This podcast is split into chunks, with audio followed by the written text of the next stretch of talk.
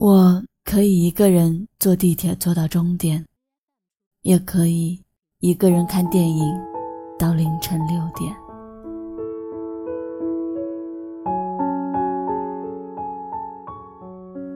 在电影《前任三》里，林佳和孟云吵架，一气之下收拾行李离开，却哭得最惨。电影《失恋三十三天》里。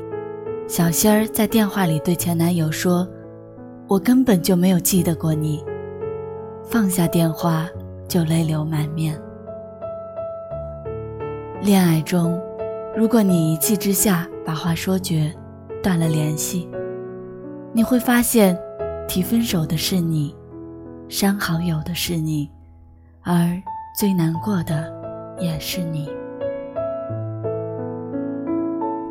小孩子的分离才会撕心裂肺，互删微信。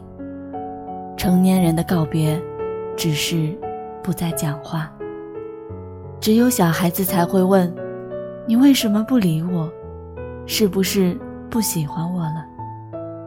而成年人不会穷追不舍，而是默契的互相疏远。不答应就是拒绝。不回复就是最好的回复。对于不在意的人，没有那么多的时间和情绪可以消耗。真正的小黑屋，不是黑名单，而是在每个人的心里。现在的你，过得还好吗？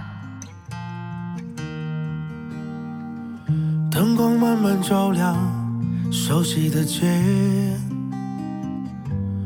熬过春秋，逃不过这孤单的夜。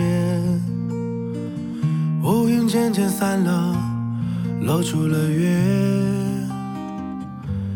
跨过山河，三南北，揭开了圆缺。北方的木，南方的树，酒里都是他的糊涂。